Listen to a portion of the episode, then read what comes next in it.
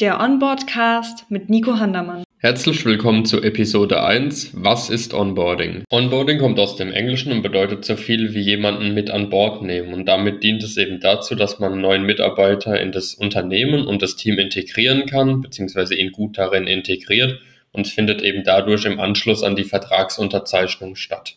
Ziele sind eben dabei, dass sich der neue Mitarbeiter in seinem neuen Unternehmen willkommen fühlt, dass die Zusammenarbeit mit den Kollegen und den Vorgesetzten gewährleistet wird, eben vor allem auch, dass die Voraussetzungen dafür gewährleistet werden und dass er die Unternehmenskultur und die Arbeitsweisen von dem Unternehmen sowie die Ziele eben relativ schnell näher gebracht wird und das Ganze eben in relativ kurzer Zeit.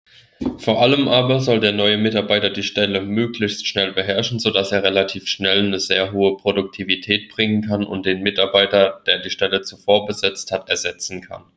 Aus diesem Grund umfasst das Onboarding eben einerseits die fachliche Einarbeitung, also das Training on the Job, was dazu dient, dass der Mitarbeiter eben das Leistungsniveau des vorigen Stelleninhabers erreicht, die Vorstellung des Unternehmens, wozu auch die Unternehmensphilosophie und Unternehmensziele zählen, aber auch das Knüpfen von Kontakten mit den Kollegen.